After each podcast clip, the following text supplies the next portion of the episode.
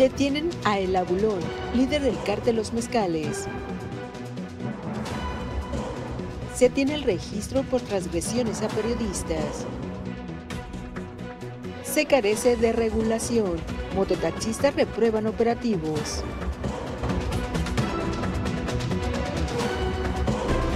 Mega Noticias Colima con Dinora Aguirre. ¿Qué tal? Buenas noches, les saludo con mucho gusto. Este miércoles 7 de junio, mis compañeros ya están preparados para mantenerle a usted informado de los hechos que se registran en nuestra entidad, en el país y en el mundo en el marco del Día de la Libertad de Expresión, acogida por el artículo 19 de la Declaración Universal de los Derechos Humanos y también como un derecho constitucional en nuestro país. Les presentaremos un panorama, al menos en nuestra entidad, del ejercicio de informar. Hablaremos de ello más adelante. Por lo pronto vamos con las de portada.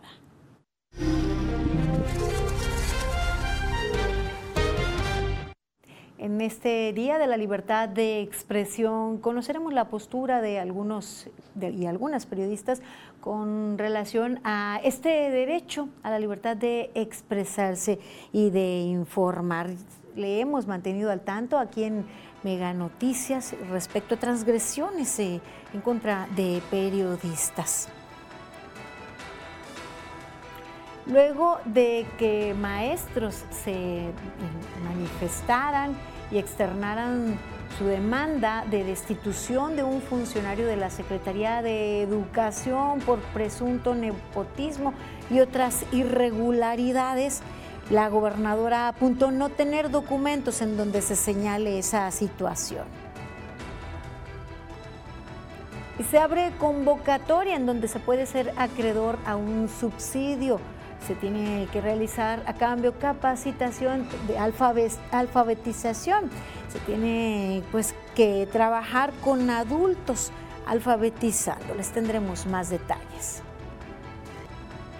Continúa trabajándose en el municipio de Villa de Álvarez, sobre todo en la capital, en la modernización de los semáforos. En breves le tendremos detalles sobre la reciente colocación en el libramiento Griselda Álvarez. Y en nuestro tema mega hablaremos acerca de la adopción, el panorama en nuestro país, los requisitos y cómo se le ha brindado también oportunidad a menores de vivir en un entorno familiar, la seguridad de tener quien se haga cargo de ellos y recibir el afecto y orientación de padres. De eso hablaremos más adelante. Mire, recuerde que una sociedad mejor informada toma mejores decisiones y mejores decisiones forman un mejor país. Hasta aquí las de portada.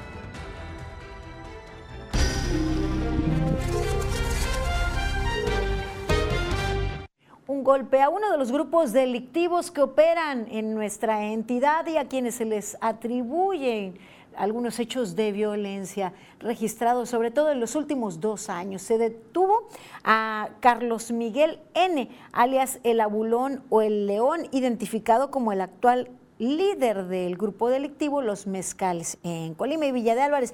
Uno, en estos esto se logró gracias a un operativo realizado por elementos de la Secretaría de Marina en coordinación con la Fiscalía General de Colima y Fiscalía General del Estado de Michoacán después de la detención de José Bernabé La Vaca y de su operador, el Cejón, este personaje, bueno, era uno de los principales operadores. Después de la detención de José Bernabé, alias La Vaca, y de su operador El Cejón, este personaje estaba identificado como el principal líder y generador de violencia en la zona conurbada por parte de esta agrupación. Esto fue dado a conocer en la rueda de prensa Diálogos por la Transformación de parte de la gobernadora Indira Vizcaíno Silva. Pues eh, a pesar de que no se emitieron más detalles sobre esta detención, pues ahí está la información. Esperemos también haya preparativos respecto a la reacción que pudiese darse por parte de los grupos delincuenciales. Recordemos que eh, ante la detención del líder de los mezcales, la vaca, hubo pues brote de hechos delictivos, quema de vehículos durante pues toda una noche se mantuvo en vilo a la ciudadanía. Esperamos pues que también se esté preparado para evitar cualquier situación que impacte en la, población. No hubo detalles eh, respecto a dónde se logró la detención, de qué se trataron dichos operativos, pero ahí está la información. Y continuamos manteniéndole al tanto, siempre también solicitando la colaboración. En medio de este contexto de desapariciones, le presentamos a continuación la ficha de búsqueda de personas que se encuentran en calidad de desaparecidos. Comenzamos con Andrea Marisol Beltrán López. La Comisión de Búsqueda de Personas de la entidad emite esta ficha para localizar a esta joven de 16 años de edad, cuya estatura es 1,40, su rostro es ovalado, nariz afilada, cabello color café y amarillo, ojos grandes, rasgados, su tez morena. Ella fue vista por última vez en mayo del 2023 en Manzanillo.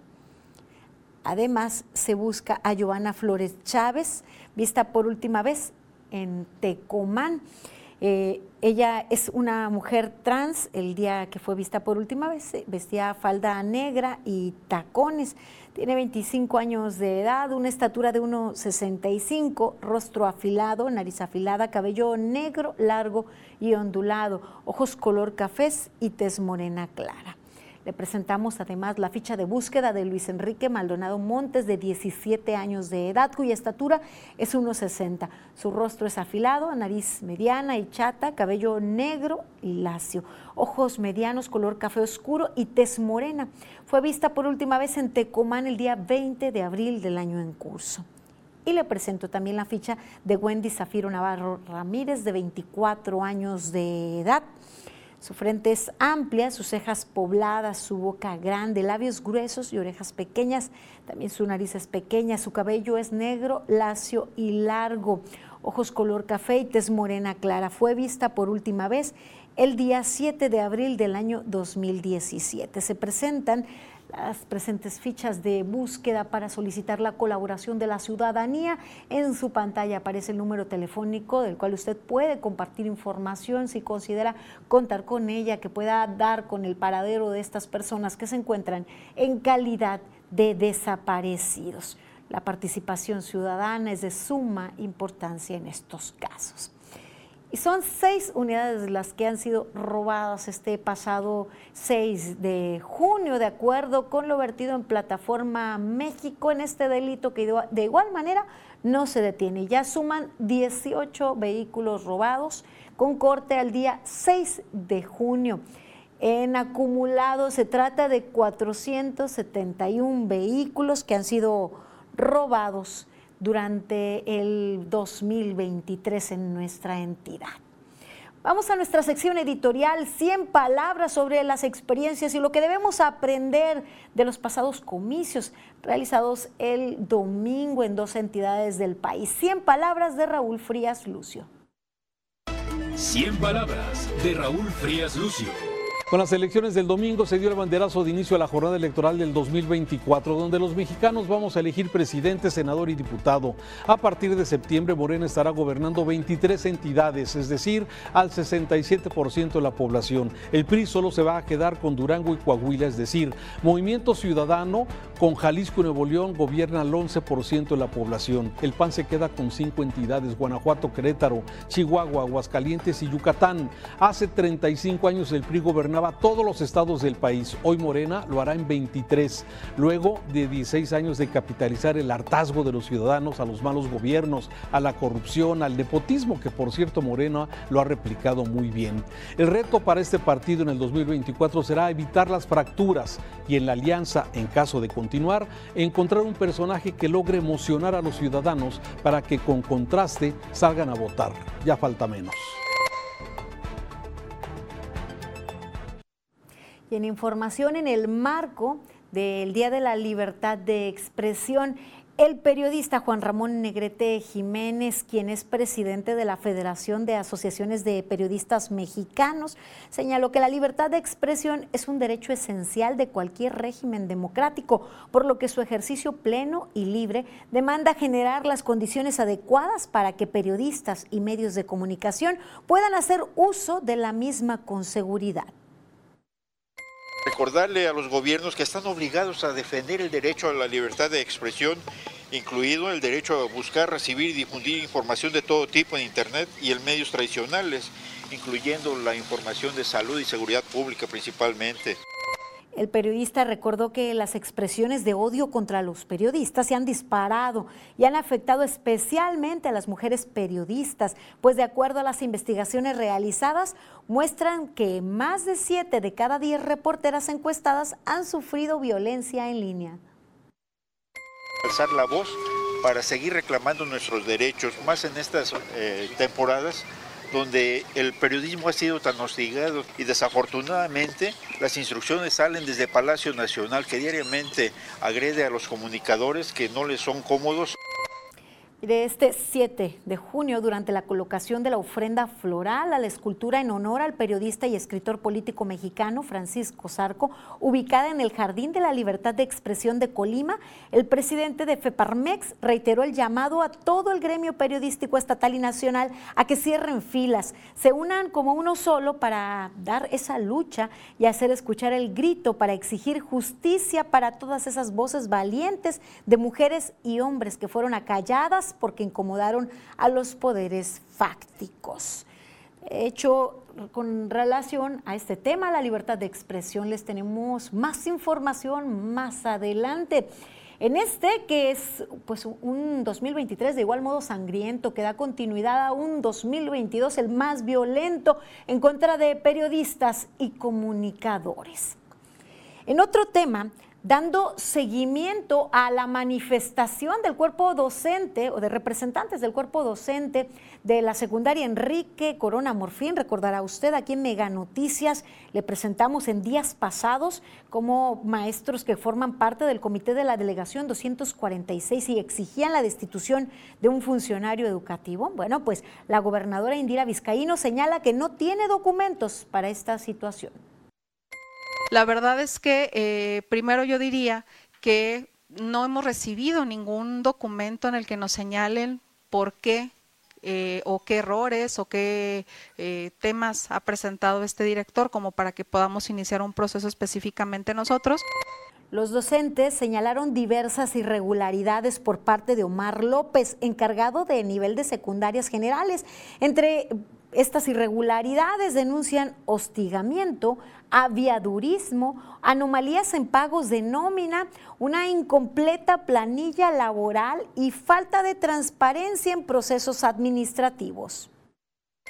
Yo les invitaría justamente a que inicien el proceso adecuado y nosotros de inmediato también estaremos atendiendo los señalamientos que se puedan ah, hacer para tener la investigación correspondiente, ¿no?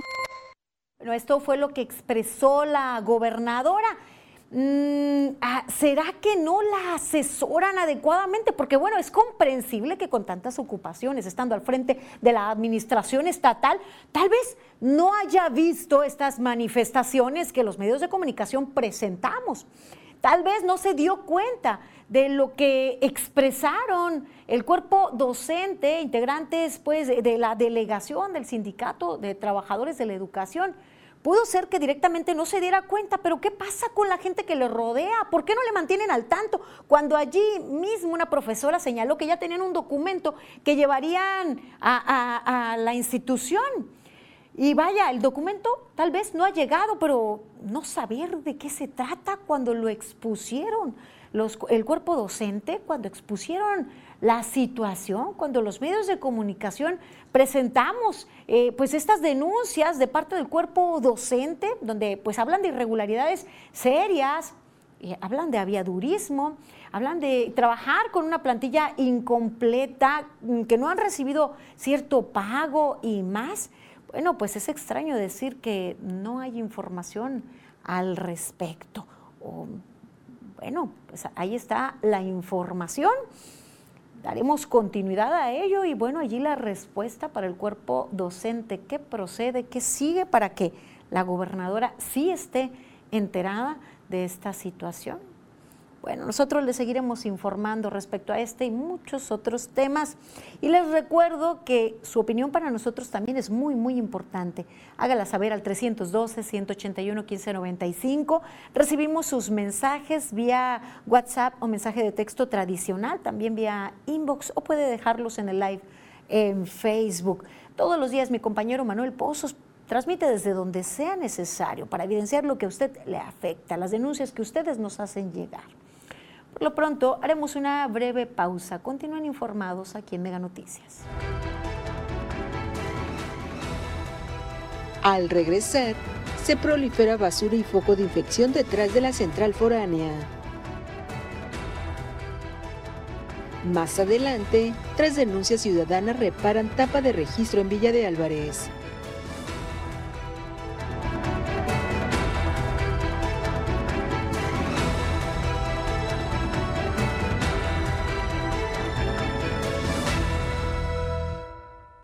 Manchester City y el Inter se miden en el duelo definitorio de la Champions. La acción que te apasiona está en NextView Plus.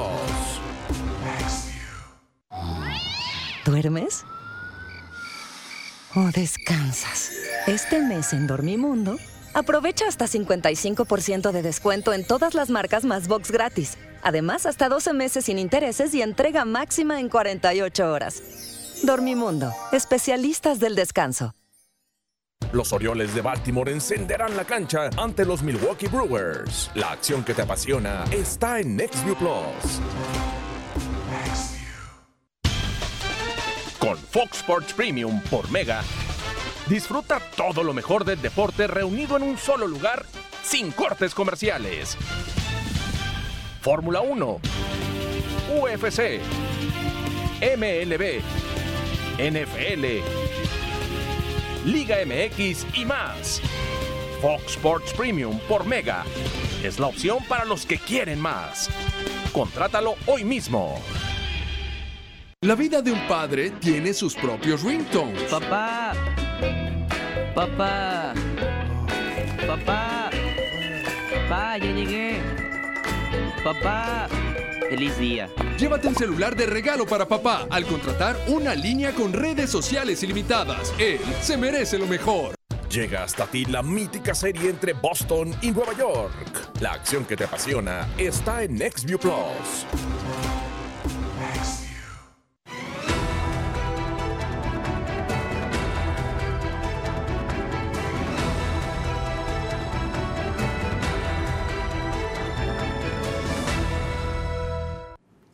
Seguimos con más información aquí en Mega Noticias, dando seguimiento a sus denuncias. Habitantes de la colonia Nuevo Paraíso señalan que la avenida principal está muy lejos de ser un paraíso y menos uno nuevo, vaya muy lejos de ser una avenida digna para pues transitar y no sufrir afectaciones o no estar en riesgo. Está llena de baches eh, el empedrado y hay una gran cantidad de basura eso es lo que predomina en esa avenida, justo a espaldas de la central foránea de la ciudad de Colima. Recibimos el reporte de parte de ustedes, mis compañeros acudieron para pues, presentar la situación que prevalece en esta vialidad desde la esquina con calle Chihuahua hasta la calle Puebla. Denunciantes urgen a las autoridades del Ayuntamiento de Colima a realizar una reparación general. La vialidad es una de las principales que da acceso no solo a esa colonia, es el paso de vecinos de Santa Amalia y otras eh, colonias de esa zona. Denuncian además que ante la falta de vigilancia policiaca cada vez proliferan más los tiraderos de basura justo a un costado de la barda de la central foránea en donde se abandonan bolsas de diferentes desechos, cacharros, animales muertos, entre otros, y provoca olores fétidos hacia las viviendas de la zona. Allí el llamado a las autoridades municipales. Y mire, tenemos en contraparte una atención a una denuncia que se presentó el 5 de junio aquí en Mega Noticias, el mal estado en el que se encontraba una tapa de registro, aquí lo evidenciamos, esta tapa sobre la calle Ayuntamiento en el municipio de Villa de Álvarez, muy cerca a un centro comercial. Bueno, pues gracias a sus llamados, el desperfecto que representaba riesgos para la población ya fue reparado. Los denunciantes mencionaron que esto ya tenía varios meses sin ser resuelto. Si usted tiene algún reporte en alguna calle, en su zona en donde vive, hágalo saber para hacerlo visible para las autoridades correspondientes, para que sea resuelto lo más pronto posible. Aquí hemos presentado varias situaciones que, bueno, afortunadamente han sido atendidas. Desafortunadamente hay que dar cuenta de ellas en medios para que puedan ser atendidas porque, bueno, debería de dársele mantenimiento a las calles, debería de haber atención para evitar cualquier riesgo para con la población. Y en otro tema, continúan las controversias con relación al servicio de mototaxis. Sigue acrecentándose el problema. René Macías Zamora, dirigente de la cooperativa de mototaxis ACTA, reprobó los operativos que están realizando la Subsecretaría de Movilidad contra este servicio en todo el estado. Acusó que la dependencia y el Congreso local han quedado a deber a los propietarios con la regulación de las unidades, situación que está generando la proliferación de mototaxis con procedencia desconocida. Cada día que pasa, ellos están dejando crecer el problema. No ven que nadie realmente checa de quién son las motos, eh, a qué se dedican, todo ese tipo de cosas, pues cualquiera llega y mete una moto. Indicó que los operativos que están realizando, movilidad, no solucionan el problema, solo se recogen algunas unidades y los propietarios las recuperan pagando una multa. Si usted le pregunta a la subsecretaría de movilidad cuántas motos hay, no sabe. Cuántas cooperativas hay, no sabe. Cuántas agrupaciones hay, no sabe. ¿Dónde están, no sabe. A quién pertenece, no sabe. A qué se dedican, no sabe. Eh, por eso nosotros urgimos a las autoridades competentes a que regularicen el líder de ACTA acusó que la subsecretaria Blanca Livier Rodríguez desde hace más de un año se comprometió a realizar un estudio sobre el servicio. Sin embargo, aseguró que no hay avances de este estudio y la dependencia solo se ha dedicado a agredir a los trabajadores de mototaxis y a cobrar multas. Pues ahí habla de la problemática, el número que se acrecenta y bueno, cómo son perseguidos. Este, el tema de los mototaxis, es uno de los muchos pendientes que se han ido acumulando, uno de los pendientes del servicio de transporte público que no tiene respuesta, no se ha regulado, no, hay, no se ha regularizado la situación y mantiene pues inconformes a, a, concesionarios y más. Parece que esto llevará o seguirá dándosele largas como desde la legislatura pasada, como desde la administración estatal pasada, y no hay solución a este problema. Y dejamos aquí este tema, sin duda seguiremos manteniendo al tanto con respecto a los mototaxis. Pasamos ahora a un tema de ámbito nacional, a nuestro tema mega, y tiene que ver con las adopciones cuáles son las características de las adopciones, los requisitos de esto que puede dar la oportunidad de crecer en un entorno familiar a las y los menores en nuestro país. Vamos con Irving que nos tiene la información. Hola, ¿qué tal? Te saludo con gusto, como siempre, en esta ocasión para hablar del tema de la adopción. Eh, una cuestión que está rodeada de muchas dudas y también de mucha burocracia. Eh, buscando, recabando información, encontramos por ahí que hay 30 mil, más de 30 mil menores de edad que están en espera de un hogar, que están en espera de encontrar una familia, pero que desafortunadamente en muchos casos y en muchas ocasiones la cuestión burocrática, el papeleo, no permite que los solicitantes, que los adoptantes puedan tener esta opción de precisamente hacerse cargo de un menor de estos que se encuentran a la espera justamente del amor de una familia, de poder crecer en un entorno donde pueda ser querido y donde pueda desarrollarse también en el ámbito personal, en el ámbito profesional. Desafortunadamente es una cuestión en donde incluso también hay algo de opacidad por parte de las autoridades, no hay una cifra eh, fija a nivel nacional o a nivel estatal, depende de, las, eh, de los gobiernos estatales subir la, la información precisamente a las plataformas adecuadas, pero no te cuento más, vamos a ver la siguiente información.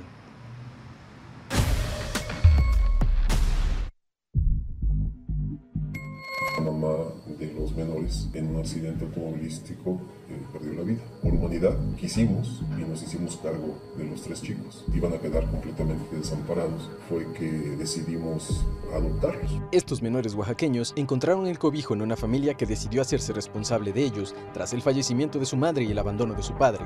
Aunque no se llevó a cabo un proceso legal de adopción, ahora tienen un hogar en el que encontraron una segunda oportunidad para crecer y desarrollarse como personas.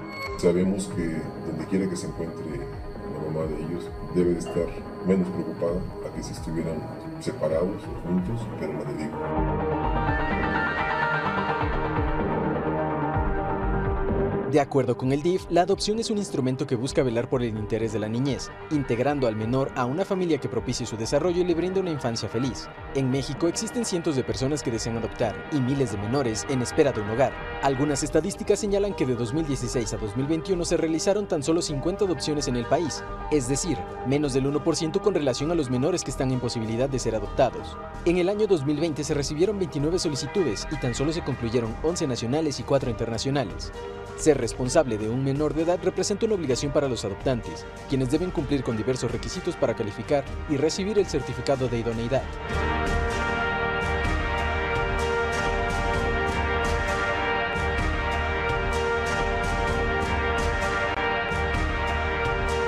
Pese a que las autoridades estiman que el proceso de adopción va de entre 9 a 12 meses, existen casos de personas que desistieron de esta opción, ya sea por desinformación o porque incluso les tomó años cumplir con ello y pese a todo, no se les asignó un menor.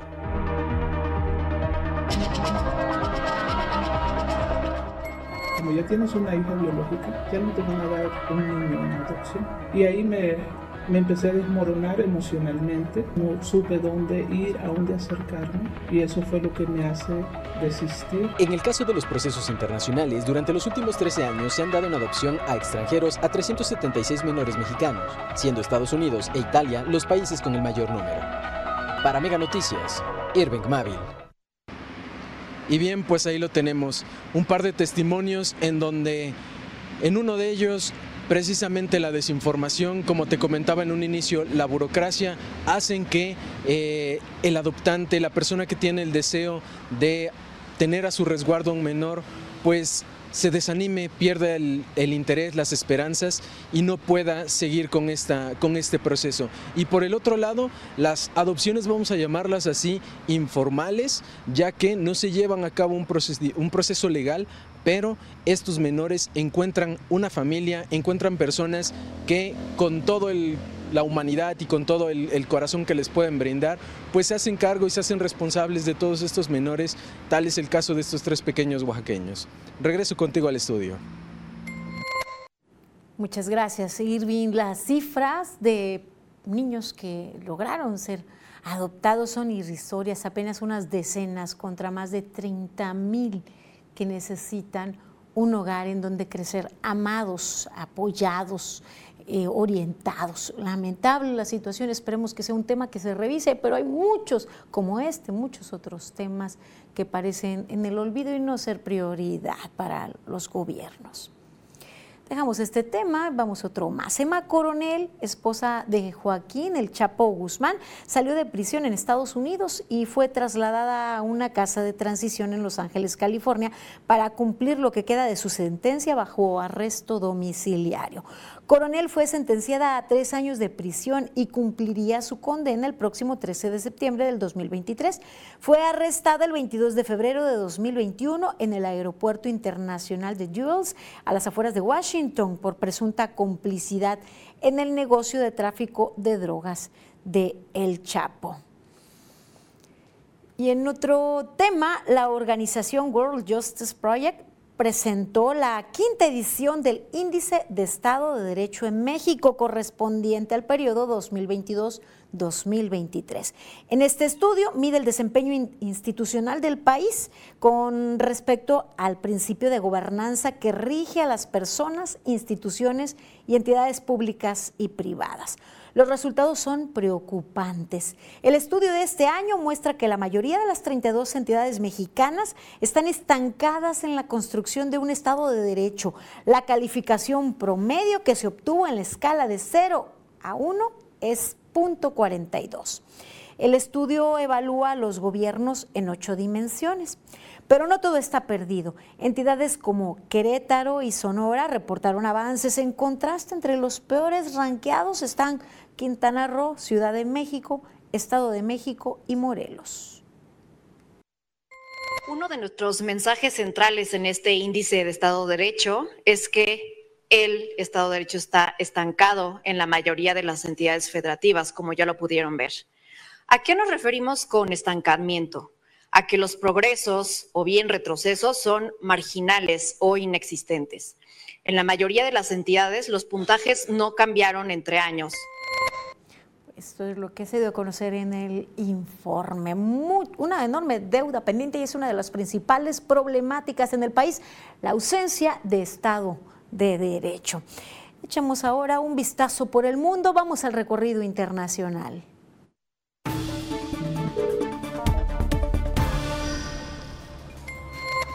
Irán presentó Fata, su primer misil hipersónico capaz de burlar todas las defensas antimisiles, gracias a que tiene un alcance de 1.400 kilómetros y supera 15 veces la velocidad del sonido. Fuentes de la Fuerza Aeroespacial iraní calificaron el nuevo armamento como un gran salto en la capacidad defensiva del país. Con esta nueva arma, Irán se une al exclusivo grupo de países conformado por Estados Unidos, China, Corea del Norte y Rusia, que han probado este tipo de misiles. Joseph Borrell, jefe de la diplomacia europea, aseguró que reforzar la relación entre la Unión Europea y los países de América Latina y el Caribe es un imperativo estratégico. Mostró su interés por impulsar una coordinación permanente con la región. Reconoció que la relación se ha descuidado, por ello presentó una nueva estrategia de la Comisión Europea para relanzar las relaciones intercontinentales. El ex vicepresidente de Estados Unidos, Mike Pence, dio inicio a su campaña por la candidatura republicana con una fuerte crítica contra su ex jefe Donald Trump. El aspirante presidencial dijo que Trump no debería volver a ser presidente de Estados Unidos tras sus acciones en el asalto al Capitolio en enero de 2021. Pence se presentó como el candidato que hará que el Partido Republicano cumpla con la Carta Magna en contraposición al controvertido exmandatario estadounidense. En medio de la celebración por el Día de la Bandera, diversas protestas se llevaron a cabo en varias ciudades peruanas, principalmente en Puno, epicentro de las manifestaciones antigubernamentales donde se mostraron banderas negras y blancas para recordar a las decenas de muertos que dejaron las protestas reprimidas por el gobierno de Dina Boluarte. La mandataria peruana enfrenta una investigación por los presuntos delitos de genocidio, homicidio calificado y lesiones graves cometidos durante las protestas antigubernamentales donde perdieron la vida 60 personas. Mega Noticias, Maribel Soto. Luego de nuestro recorrido internacional, vamos a la sección de salud, en donde nos hablan acerca de la salud ocular.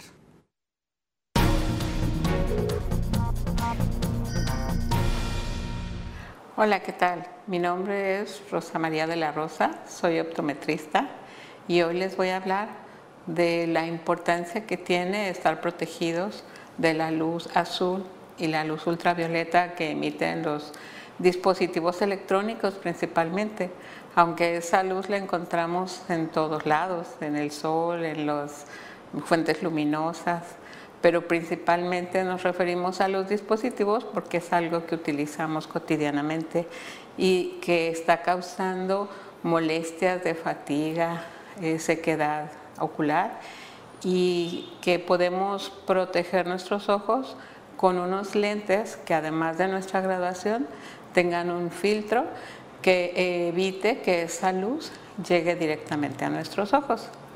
Actualmente existen muchos tratamientos, muchos lentes que lo tienen de diferentes marcas. Nosotros estamos manejando la más actual que eh, elimina esa luz en un gran porcentaje y eso hace que las personas se sientan más cómodas, que sus ojos estén más protegidos y bueno, disminuye mucho la fatiga visual. Actualmente ya casi todos los lentes graduados la traen incluida porque en el laboratorio saben que es necesario proteger los ojos. Así que eh, podría mencionarles muchas cosas acerca del tema, pero cuando gusten nosotros podemos darles mayor información y los pueden adquirir con nosotros eh, para, para que estén ustedes plenamente seguros de que están protegidos de esa radiación. Gracias.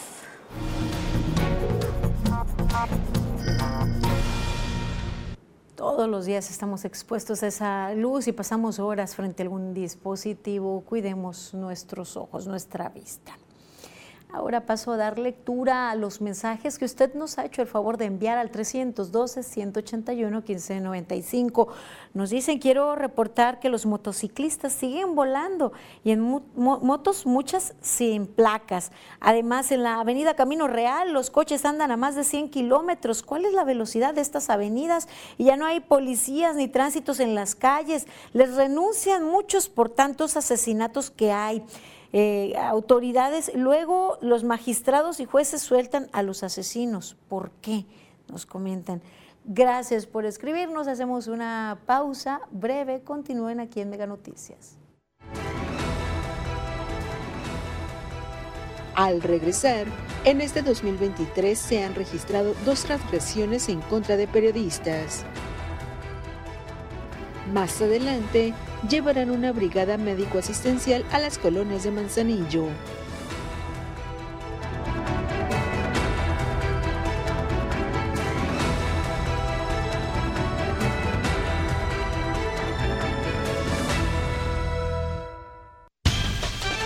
Con Fox Sports Premium por Mega, disfruta todo lo mejor del deporte reunido en un solo lugar sin cortes comerciales.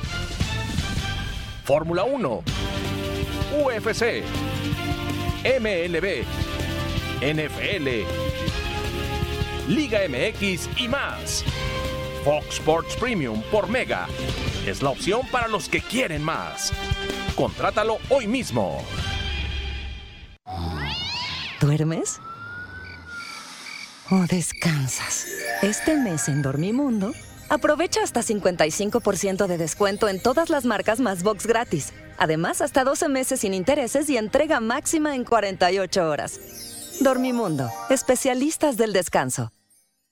Los Orioles de Baltimore encenderán la cancha ante los Milwaukee Brewers. La acción que te apasiona está en NextView Plus.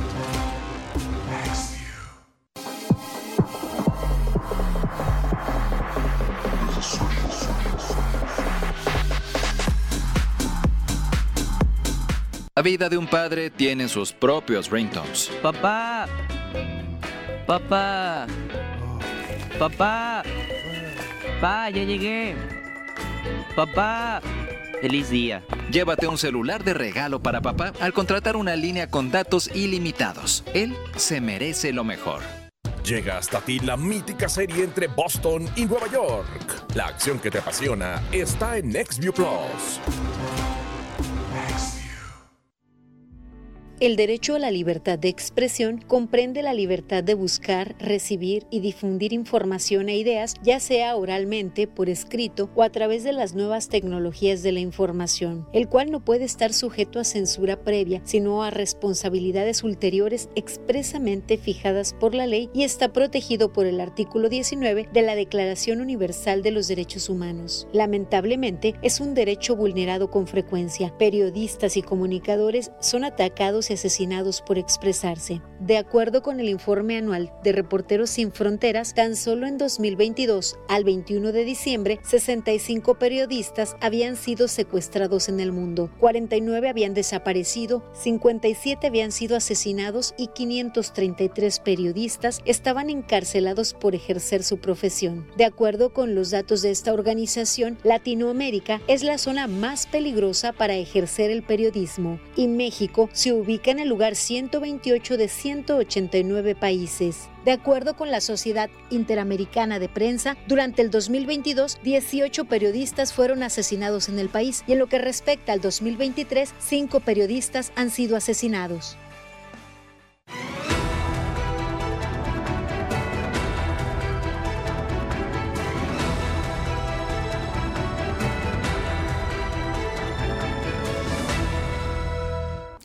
Hoy se conmemora el Día de la Libertad de Expresión. Aplica para absolutamente cualquier persona.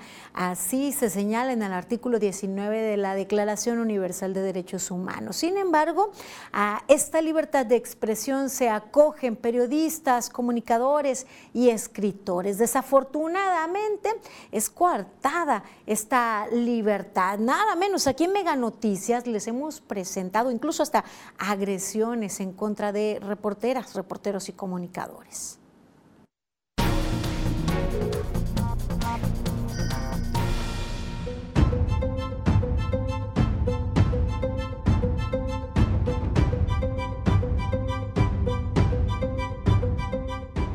En la Comisión de Derechos Humanos del Estado de Colima se han abierto cinco expedientes de investigación por transgresiones a periodistas, de los cuales dos fueron atendidos en lo que va del 2023. El ombudsman Roberto Ramírez mencionó que dichas carpetas aún se siguen integrando e investigando.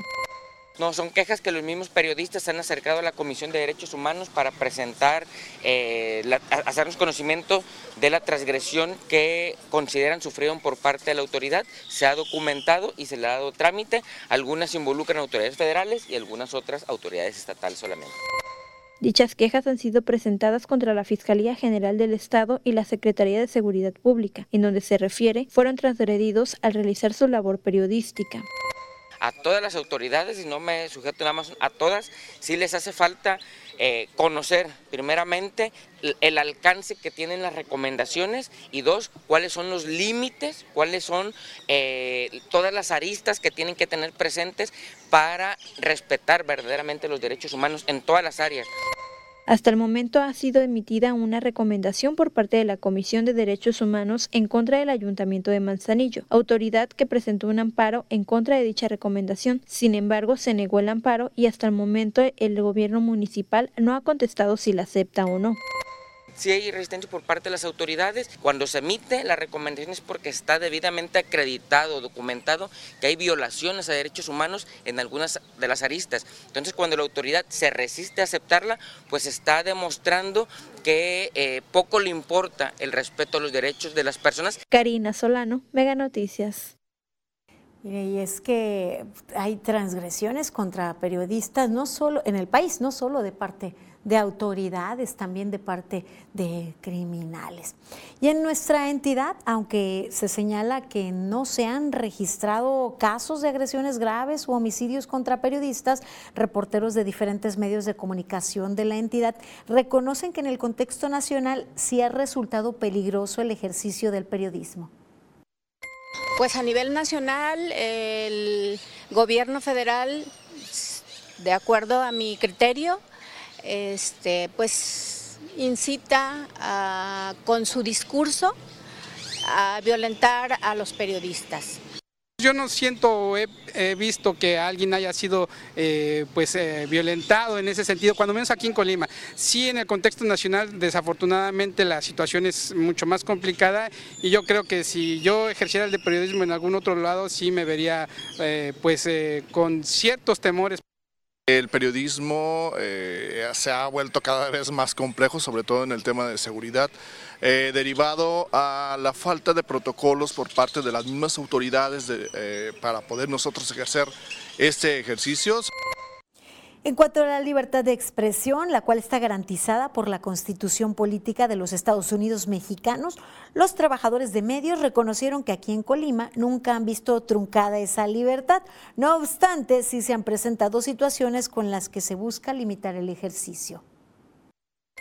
En ocasiones puede limitar a algunos compañeros, yo no cubro en específico gobierno del Estado, yo cubro partidos políticos y en lo personal te digo, a mí agresiones em, físicas no he tenido, desacreditaciones de manera verbal por parte de algunos actores políticos sí, pero a mí eso no me asusta.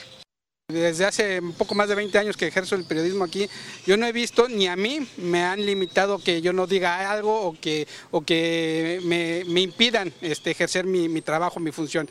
Yo no lo he percibido. La libertad de expresión es un hilo muy delgadito, te están observando eh, y te truncan en ocasiones si tú eh, dices una cosa verídica y a veces las autoridades te tratan de truncar en realizar tu trabajo. Mire, eh, aunque eh, quienes nos compartieron sus opiniones y sus experiencias de carácter muy, muy personal, lo cierto es que desacreditar a una periodista, un periodista, agredir a un periodista, porque eso fue lo que vimos que ocurrió con una reportera cuando con un manotazo le tiran o le arrebatan el teléfono. Eso, eso es una agresión y claro que es algo serio y muy, muy delicado. Y como comunicadores y como periodistas no debemos ignorarlo ni mirar a un lado, aunque haya sido un solo caso, pero son varios los que se han registrado. No debemos eh, hacer la vista gorda o hacer la vista a un lado. Se han registrado, claro, es una realidad. Aunque en primera persona no lo hayas vivido, no es necesario que nos ocurra para darnos cuenta de que algo existe como es lo que se ha registrado en nuestra entidad. Mire, de parte del diputado local Jesús Dueñas Llerenas, integrante de la Comisión de Derechos Humanos en el Congreso local, señala que existen, existen diferencia por parte del gobierno estatal para atender el tema de la libertad de expresión, principalmente en materia de agresiones a periodistas.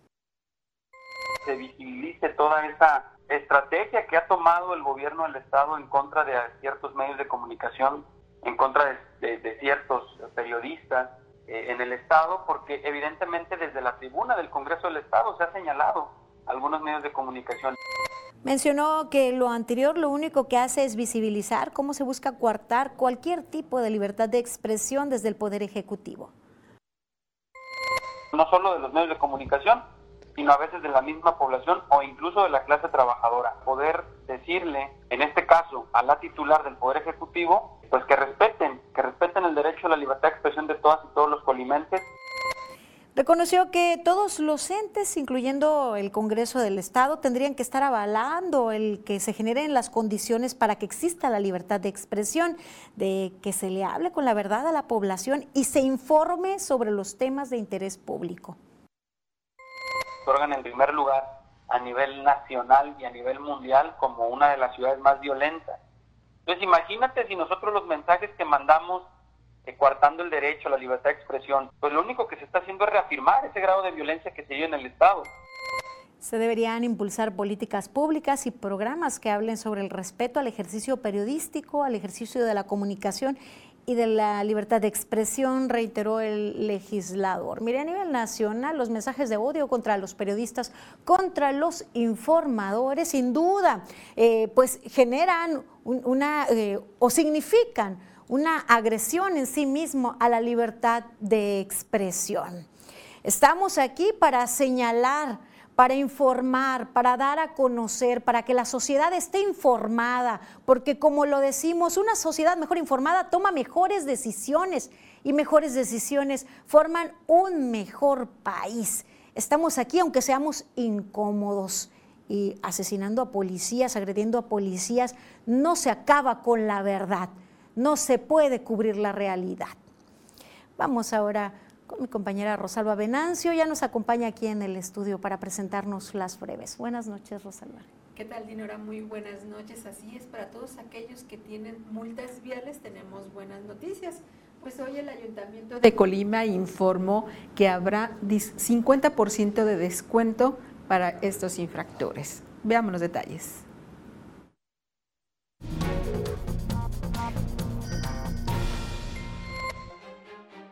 Autoridades del Instituto Estatal de Educación para Adultos invitan a participar en la convocatoria INEA como persona voluntaria beneficiaria de un subsidio para apoyar el programa Educación para Adultos que ofrece alfabetización de nivel primaria y secundaria a jóvenes y adultos en situación de rezago. La documentación deberá ser entregada los días jueves 8 y viernes 9 de junio en las diferentes coordinaciones de la dependencia.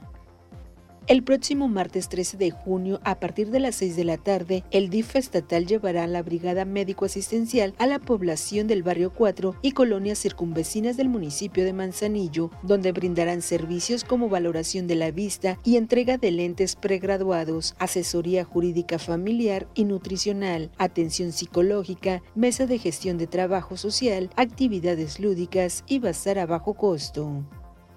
Continúa la campaña de actualización de licencias de conducir para el sector educativo. El trámite se debe realizar en las unidades de servicios administrativos y educativos a partir del siguiente calendario: jueves 8 de junio en Cuauhtémoc, el martes 13 de junio en Comala, el jueves 15 de junio en Coquimatlán, el martes 20 de junio en Minatitlán, el jueves 22 de junio en la zona 1 de Colima y el martes 27 de junio en la zona 2 de Colima debido al rezago que existe en la cantidad de viviendas pagadas pero que sus propietarios no cuentan con un documento jurídico que los respalde como tal, personal del Instituto de Suelo, Urbanización y Vivienda atenderá a sus acreditados todos los viernes en las oficinas ubicadas en la calle Palma de Castilla 89 del municipio de Tecomán para que logren obtener sus escrituras.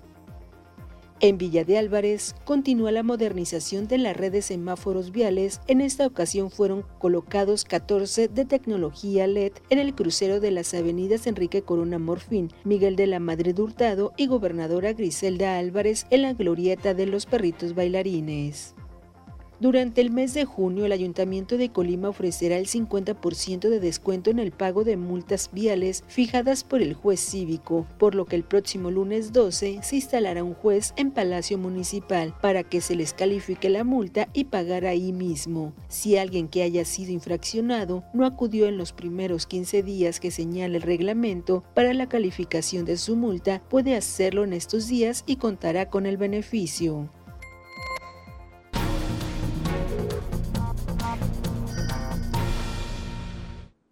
Este descuento se suma al ya existente del, del 100% en recargos, así que aproveche la oportunidad. Ahora lo invito a conocer las condiciones climatológicas para este jueves.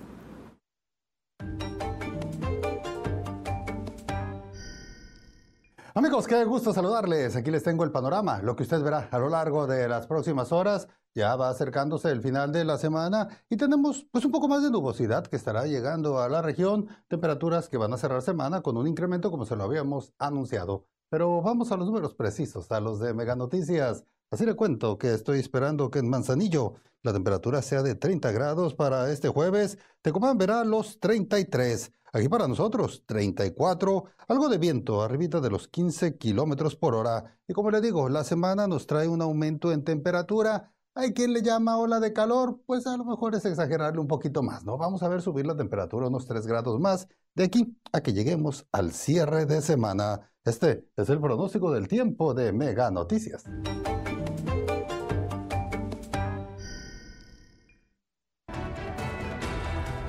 Mañana, vecinos destacan el beneficio de la lombricomposta en sus cultivos.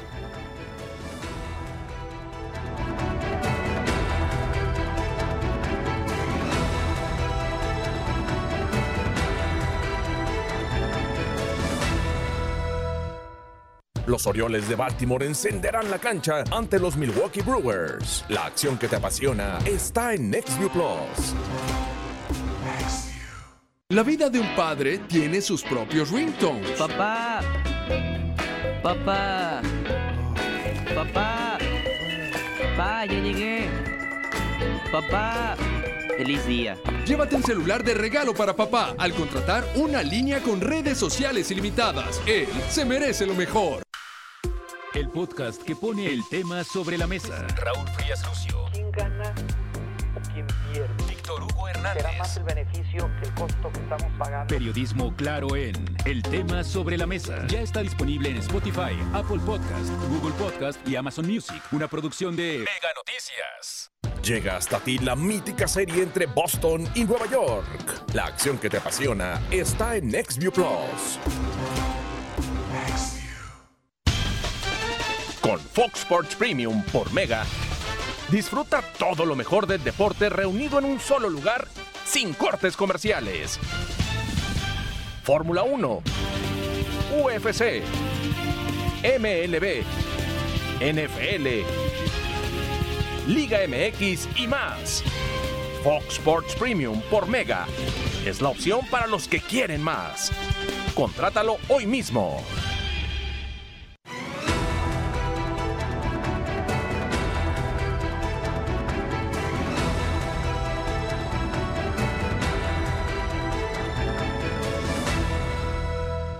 Seguimos con más información aquí en Mega Noticias. Mire, a continuación una muy buena noticia. El triunfo de niños y jóvenes que acudieron a participar y competir en matemáticas con estupendos resultados. Vamos a conocer la historia. Nueve estudiantes colimenses de los niveles primaria, secundaria y bachillerato resultaron ganadores de medallas tras participar en la vigésima tercera Olimpiada Nacional para alumnos de primaria y secundaria, así como la primera Olimpiada Nacional de Matemáticas Maestro Roberto Ramírez Ramírez, que se desarrollaron en Santiago de Querétaro, Querétaro, del primero al 4 de junio. Esta Olimpiada la verdad sí fue eh, se entiende que fue algo difícil, fue la primera vez que se realizó esta competencia para preparatoria, pero a la vez nos sentimos muy emocionados ya que eh, todos estos logros, estas medallas que eh, pues pudimos obtener. América Jimena Campos Jiménez, integrante del Comité Estatal de Matemáticas, destacó la importancia de esas competencias para los estudiantes colimenses. Sin embargo, también resaltó la falta de apoyo que enfrentan hay que reconocerlos y hay que apoyarlos en las competencias porque participábamos en diferentes competencias y la verdad es que siempre tenemos que andar buscando apoyo, tenemos que andar viendo en dónde podemos dar clases, cómo conseguimos el recurso para ir a los nacionales. Algunos de los estudiantes ganadores son Joshua Malek Muñoz Cepeda, estudiante del Bachillerato 1 de la Universidad de Colima y ganador de medalla de plata. Enrique Corona Jiménez, del quinto grado del Colegio Campo Verde, obtuvo medalla de bronce. Iker Alberto Moreno López, del sexto grado del Colegio Rafaela Suárez, medalla de plata. Sofía Monserrat Ortiz Morales, del tercer grado de la Secundaria de Talentos, ganadora de medalla de bronce. Ángel Uriel Panduro Toscano, del segundo grado de la Secundaria de Talentos, medalla de bronce. Miguel Ángel Ortiz Torres, del sexto semestre del Bachillerato 1 de la Universidad de Colima, ganador de la medalla de bronce, y Axel Donaldo Fierros Virgen, del segundo semestre del Bachillerato 4 de la Universidad de Colima, ganador de medalla de bronce. Manuel Pozos, Mega Noticias. Felicitaciones, un orgullo para toda la entidad, este, este logro y esperemos que haya más niñas, niños y jóvenes eh, interesados en las matemáticas. Es el momento de ver lo destacado de las redes sociales. Vamos con Franz Borja a momentos.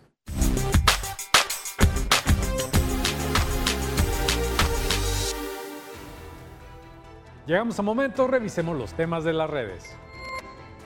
Nueva York, la ciudad que nunca duerme, se convirtió en la ciudad que está batallando para respirar. El aire de la llamada Gran Manzana alcanzó niveles máximos de contaminación debido a los incendios en Canadá, por lo que se ha llenado de humo al igual que otras ciudades del noreste estadounidense. Entre las consecuencias están los retrasos en los vuelos por la falta de visibilidad y la imposibilidad de realizar actividades al aire libre. Sin embargo, el humo también ha dejado imágenes apocalípticas que parecieran sacar de una película de Hollywood. Este miércoles en las redes sociales se compartieron ampliamente multitud de fotografías y videos que lo muestran. Impresionante.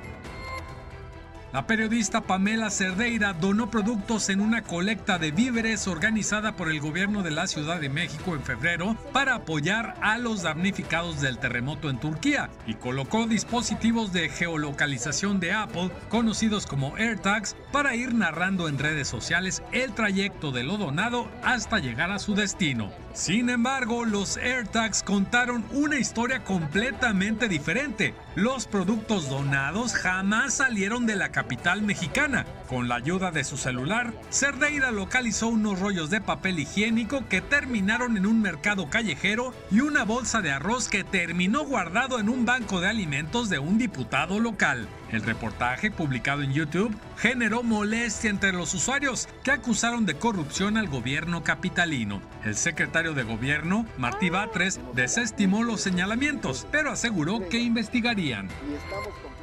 El volcán Kilauea en Hawái decidió despertarse de su siesta de tres meses y entró en erupción, soltando flujos de lava constante. Las autoridades han elevado el nivel de alerta a advertencia. Eso sí, el espectáculo visual es increíble. Y hasta aquí los momentos de las redes. Continuamos con Mega Noticias.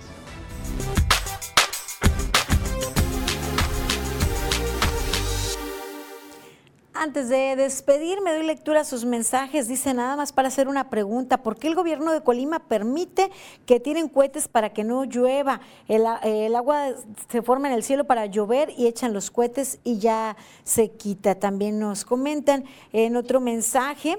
¿Podría decir si tiene información sobre si va a haber campaña antirrábica en las colonias y a dónde llevar a los animalitos a vacunar? Esperemos tenerles mañana información respecto a este tema. Por lo pronto, llegamos al final de esta emisión. Sigan informados en Mega Noticias MX. Nos encontramos mañana en punto de las 8. Buenas noches.